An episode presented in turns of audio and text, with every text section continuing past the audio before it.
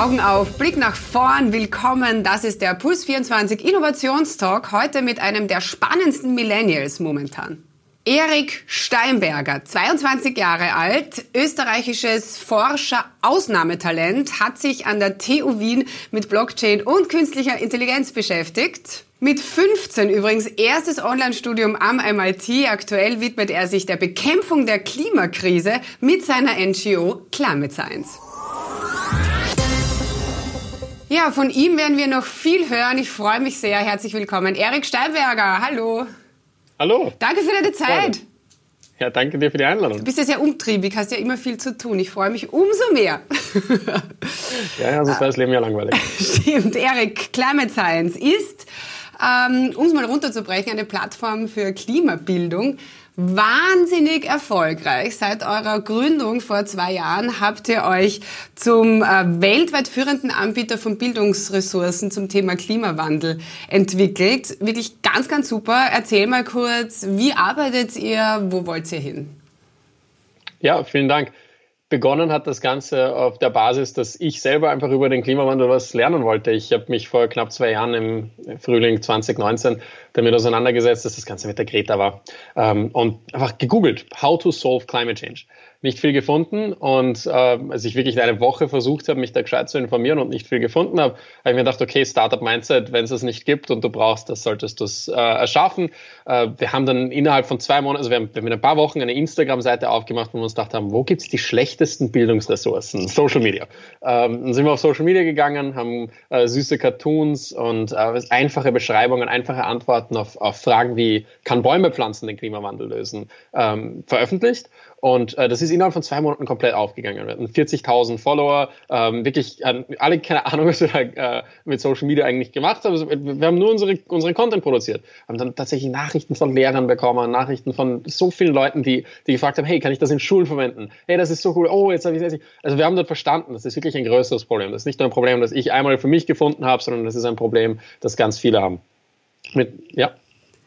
Also Climate Science äh, will ja auch nicht nur Schülern helfen, sondern irgendwie eigentlich allen Menschen helfen, quasi ihren Weg zu finden, um dem Klimawandel ein Schnippchen zu schlagen, nicht wahr? Absolut. Begonnen haben wir als, als zwei Cambridge-Studenten. Mittlerweile sind wir 200 Leute im Team. Also ist, die, die zwei-Jahres-Trajectory ist, ist, wahnsinnig spannend. Ähm, die, die, das war, war, die interessanteste Phase meines Lebens bis jetzt, würde ich sagen. Ähm, wir haben begonnen mit Social Media. Mittlerweile haben wir sehr, sehr viel mehr ähm, Dinge, die wir tun. Wir haben unsere Kurse, die werden verwendet von äh, Schulen, aber auch individuell Studenten ganz stark, aber auch Leute, die schon im Arbeitsbereich sind. Also wir schreiben die Kurse in einer Art, wie sie jeder verstehen kann, in jeder Altersgruppe. Aber die Inhalte sind so ähm, interessant und spezifisch und ähm, nicht unbedingt in einem Standard-Lehrplan enthalten, dass selbst jemand mit einem Doktortitel noch was daraus lernen kann, aber es versteht jemand, der vielleicht erst 12, 13, 14 ist, auch. Also das haben wir auch sehr stark getestet am Anfang und das funktioniert wirklich gut. Wir haben auch Kinderbücher für die ganz Jungen, wir haben YouTube-Videos äh, und noch einige andere Projekte, die kommen. Mhm. Ähm, jetzt ist es halt wirklich noch so, dass äh, ganz viele Leute den Kampf gegen den Klimawandel mit Verzicht gleichsetzen. Also ich darf das Auto nicht mehr fahren, das ich super finde, ich darf kein Steak mehr essen und so weiter. Ähm, was muss denn da ganz konkret noch passieren in den Köpfen und vor allen Dingen wird es reichen, unser Verhalten zu ändern? Reichen wird es als Gesamtlösung nicht, aber ich kann auch gerne eine gute Analogie dazu geben, warum. Es ist aber auch nicht so, als ob man einfach jetzt äh, den ganzen Tag äh, von Wien nach Thailand fliegen sollte und äh, Steaks zum Frühstück, Mittagessen und Abendessen essen sollte. Äh, also die, die Balance ist das Wichtige. Ich persönlich äh, folge der Perspektive, dass wir auf Null Emissionen müssen und nicht auf ein bisschen weniger. Wenn wir auf Null Emissionen wollen, ähm, wäre die Lösung des Verzichts, dass wir auf alles verzichten, das irgendwelche Emissionen auslöst. Also das ist einfach unrealistisch. Wir wollen ja nicht zurück in die Steinzeit. Wenn wir uns fragen, fragen, warum ist uns der Klimawandel wichtig? Die Antwort darauf ist das menschliche Wohl und das Wohl der Natur. Wo ist da das menschliche Wohl, wenn wir auf alles verzichten? Okay, jetzt ist eine Balancefrage. Also wie gesagt, ich bin auch nicht in dem Camp, dass jetzt alle einfach weiter ihr ähm, äh, wie nach Thailand und, und Rindfleisch essen. Ähm, die, es ist eine Balancefrage. Es wird nicht alleine das reichen. Wir werden Technologien äh, entwickeln und vor allem entwickelt sind schon viele ähm, äh, deployen müssen, die es äh, uns ermöglichen, das heutige Leben oder zumindest etwas sehr, sehr, sehr ähnliches so zu leben, wie wir es jetzt tun, aber ohne CO2-Emissionen. Zum Beispiel Autofahren ohne CO2-Emissionen, zum Beispiel Fliegen ohne CO2-Emissionen und so weiter. Bis das möglich ist, ist Verzicht natürlich eine sehr gute, eine sehr gute Lösung als, als Übergang zum Übergang in Wahrheit. Äh, dann die Technologien, die kein CO2, aber das ist unersetzbar. Weil, weil, weil dennoch, also wenn ich meine CO2-Emissionen, meinen Fußabdruck um 50 Prozent reduziere, dann äh, erzeuge ich ja immer noch 50. Halt genau. Also ja, das, halt das sagst du auch. Also wir verlangsamen ja den Prozess ja, eigentlich. Es ist wie Aufschieben. So wie wenn man jemand seine Hausaufgaben am letzten Tag, ist es halt wir müssen irgendwann müssen wir diese Technologien entwickeln, weil wenn wir nicht auf Null mit unserem Verbrauch gehen wollen, wenn wir auf die Hälfte reduzieren und wir haben die Illusion, dass das eine Lösung ist. Aber was, was braucht es da für neue Technologien? Beziehungsweise wie steht denn die Welt diesbezüglich da? Welche Projekte findest du am spannendsten? Das ist eine sehr gute Frage. Äh, das, was momentan am besten läuft, sind natürlich elektrische Autos. Also das ist eh jedem klar, das ist eine absolute gehypte Technologie, aber sie funktioniert auch wirklich so gut. Also das wird, da habe ich keine Sorgen mehr, das wird, das wird jetzt komplett durchentwickeln, das wird skalieren, das wird alles super laufen. Die Batterieautos sind genial, da braucht man kein Hydrogen, das ist alles, das, das wird das Problem vom Autofahren lösen. Das ist aber nur ein ganz kleiner Teil der Emissionen. Ja. Äh, das sind unter 20 Prozent, von denen wir da reden. Selbst wenn man die Trucks mit einberechnet. Äh, Flugzeuge schauen ganz schrecklich aus. Da sind wir noch mindestens 20, 30 Jahre entfernt, bis man damit, äh, bis man da mit, mit, mit CO2-freien, ähm, beziehungsweise ja, CO2-freien äh, Flugzeugen fliegen können. Aber ähm, auch da gibt es gute Konzepte. Hydrogen Airplanes äh, sind da das realistischste, obwohl das auch noch ein bisschen weiter entfernt ist. Ähm, du musst ganze Flugzeugkörper neu designen äh, mit, mit Tanks außen und so weiter. Ähm, äh, Zement und Stahl sind auch noch nicht an, ganz so toll momentan, äh, wobei Zement noch schlechter ist, äh, schlechter läuft als Stahl von Research-Richtung technologiemäßig her.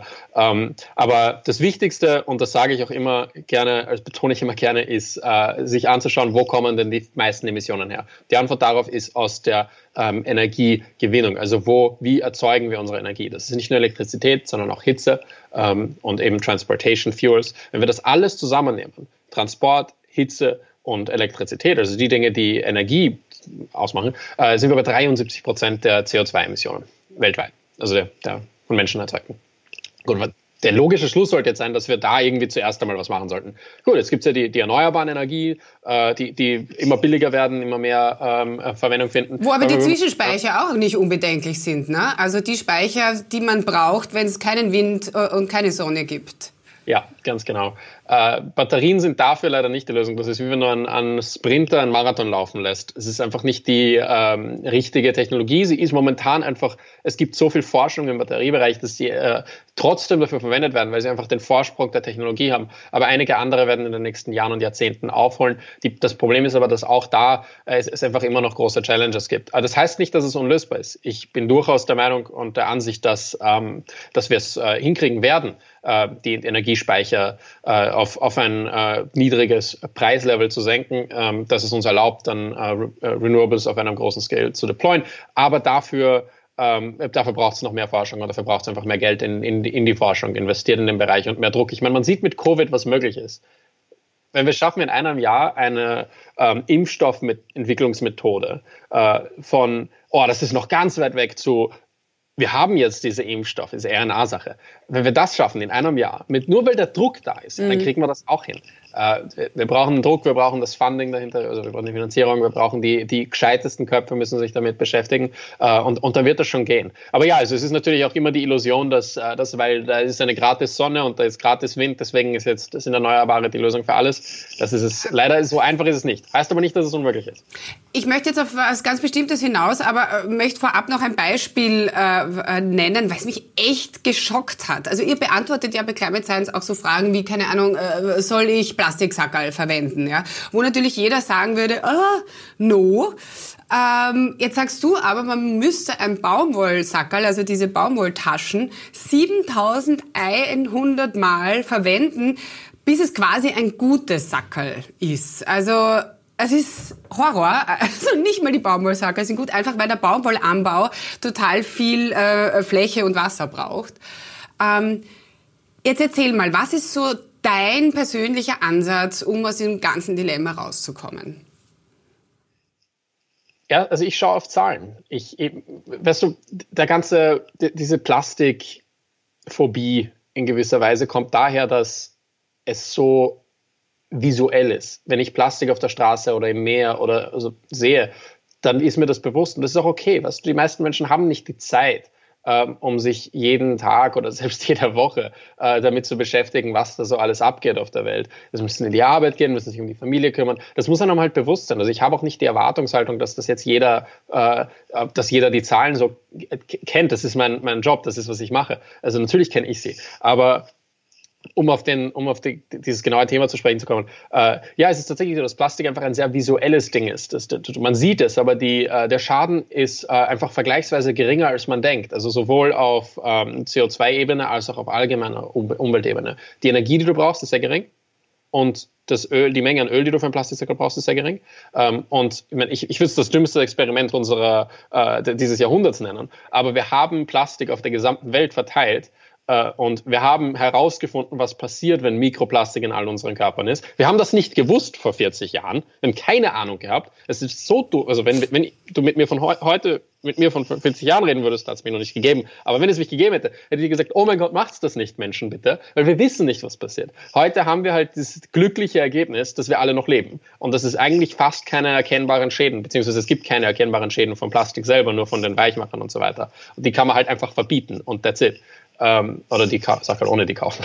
Ja. Also einen spannenden Lösungsansatz, den äh, du verfolgst, Achtung, Achtung, der Erik, ähm, ist pro Atomkraft tatsächlich. Du sagst, ähm, du siehst sie als vergleichsweise sicheren Weg, um genügend Strom für die Zukunft zu produzieren. Das ist natürlich sehr, sehr spannend. Was steckt denn ich, hinter dem Gedanken? Ich möchte dazu sagen, die meisten meiner, äh, beziehungsweise es sind gar nicht Ansichten, es ist einfach das, was die Zahlen sagen. Die meisten Dinge, die ich so sage oder die so bei uns, ich, ich schreibe ja nicht unseren Content, smart, wir haben ein ganzes Science-Team, ähm, aber die, die wir so schreiben, sind komplett das, was die meisten Leute eh glauben. Ja, also, es also es ist nicht, ich soll jetzt bei allem die Kontrolle kontroverse äh, Option wähle. Es ist nur immer in den Interviews. Ähm, aber äh, ja, die äh, Atomkraft ist tatsächlich äh, einer der sichersten Wege, ähm, Elektrizität zu generieren. Es ist, wie gesagt, einfach auf Zahlen. Und wenn du dir anschaust, wie viele Leute in Fukushima und Tschernobyl gestorben sind, wenn du dir anschaust, was sonst so alles an Gefahren sind, inklusive Atommüll, ähm, das ist eine, ein längeres Gespräch mit Atommüll, wieso das nicht so ein arges Problem ist, wie man glaubt. Ähm, aber es ist es nicht. Also es ist einfach, wir haben Glück. Ich, ich sage es immer so, warum, warum diskutieren wir da? Wir haben, wir haben Glück. Da sind die Zahlen, das ist, da sind die Erklärungen, da ist die Wissenschaft. Und jetzt haben wir das Glück, dass wir da tatsächlich eine gute Option haben. Warum laufen wir davor weg? Äh, teuer ist es. Also neue Atomreaktoren zu bauen, ist einfach äh, wirtschaftlich nicht äh, eine, eine gute Entscheidung für die meisten Länder, ähm, für ein paar schon. Aber äh, existierende abzuschalten, die noch als sicher betrachtet werden, ist äh, wirtschaftlich einfach auch keine gute Entscheidung und äh, umwelttechnisch sowieso nicht. Also Deutschland ersetzt einfach ähm, ihre Atomflotte mit Erneuerbaren statt ihre Kohlflotte, was für mich einfach so, ja, Nein. Ich meine, wie gesagt, deine oder eure Ansätze sind total spannend. Hast du das Gefühl, dass du genug Gehör findest, auch von den richtigen äh, politischen Playern?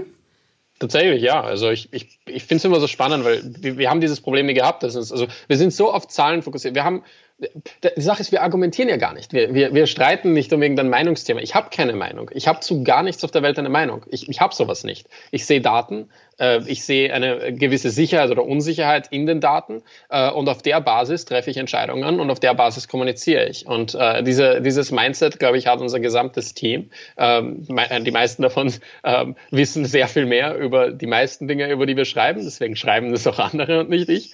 Aber äh, die, die, der Ansatz ist der gleiche. Und nein, da wird man gehört. Und das ist einfach immer dasselbe. Ja, schau mal, da sind doch die Daten. Das bin ja, ich zeige sie dir nur. Das ist das, also wir, wir erfinden ja keine neuen Daten. Wir, wir, wir nehmen sie von äh, wissenschaftlichen äh, Quellen und aufbereiten sie so auf, dass sie für jedermann verständlich sind. Ähm, und ja, da, da kriegen wir auch Gehör in der Politik. Äh, tatsächlich einfach schon mit vielen Ländern noch geredet. Also das, das ist kein Problem sein. Also man spürt schon, du, du lebst äh, einfach Climate Science. Ja? Das ist irgendwie, irgendwie dein Ding, obwohl du mit deinen Qualifikationen natürlich so ungefähr äh, in jedem Unternehmen dieser Erde anheuern könntest. Aber ähm, äh, ja, was, wa, welche Erfüllung steckt denn da für dich persönlich dahinter?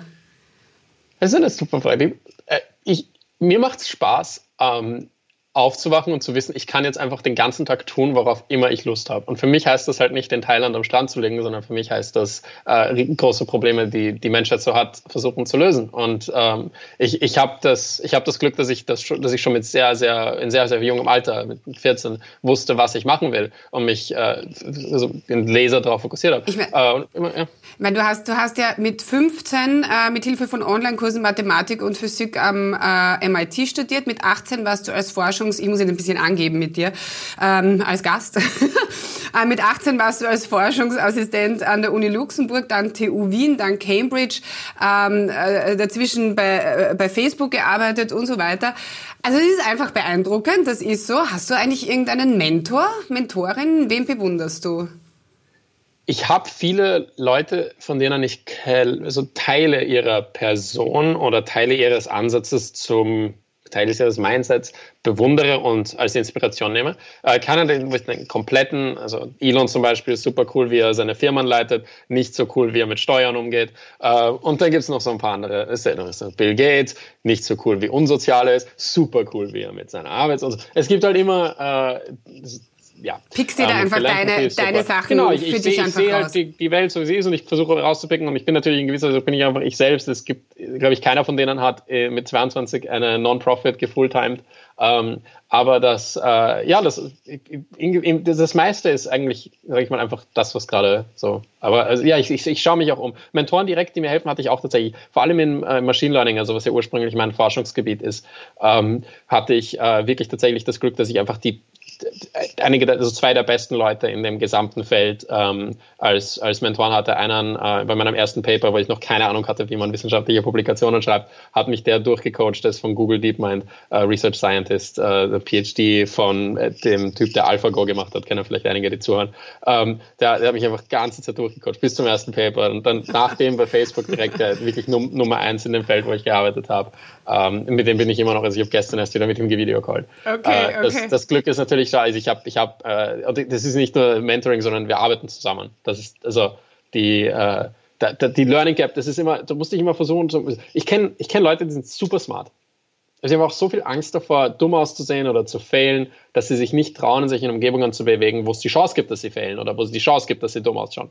Aber wenn du diese Angst nicht hast, wenn du diesen Komplex nicht hast ähm, und, und du dich einfach versuchst, strategisch immer so in die smartest mögliche Person äh, anzunähern, die du nur irgendwie erreichen kannst, äh, dann, dann äh, ja, also das ist schon sehr hilfreich. Lieber Erik, vielen herzlichen Dank für das tolle Gespräch. Mir hat's voll getaugt. Ich hoffe, wir äh, sehen uns bald einmal wieder, äh, um ja über AI zu sprechen. Das ist ja, da bist du ja der Experte, das ist ja dein Ultra-Spezialgebiet. Würde mich freuen. Du musst jetzt sagen, ja, sehr gerne. Ja, sehr, sehr, sehr gerne. Okay, cool. ich, ich, war noch, ich war noch bei dem Experten. Ach so, okay. Also, es gibt noch andere, die sind auch gut. Es ist immer, ich, bin, ich bin so ungern, also ich überqualifiziere mich so ungern. Also alles. Ähm, Aber, Erik, ja, wir, vielen, spielen, vielen Dank. Ja, sehr gerne. wir spielen zum Abschluss noch eine Runde Spam-Management. Zuerst reden, dann denken, ja? Herz oder Hirn? Äh, Hirn. Montagmorgen oder Freitagabend? Freitag, aber Freitagabend, aber Arbeit. Na klar. Wind oder Sonne? Sonne. Airbnb oder Hotelzimmer? Exakt, Wind. Äh, Airbnb. Träumen oder aufwachen? Äh, träumen. Cool. Erik, alles Gute. Bis bald. vielen, vielen Dank. Adieu. Ciao. Ciao. Adieu.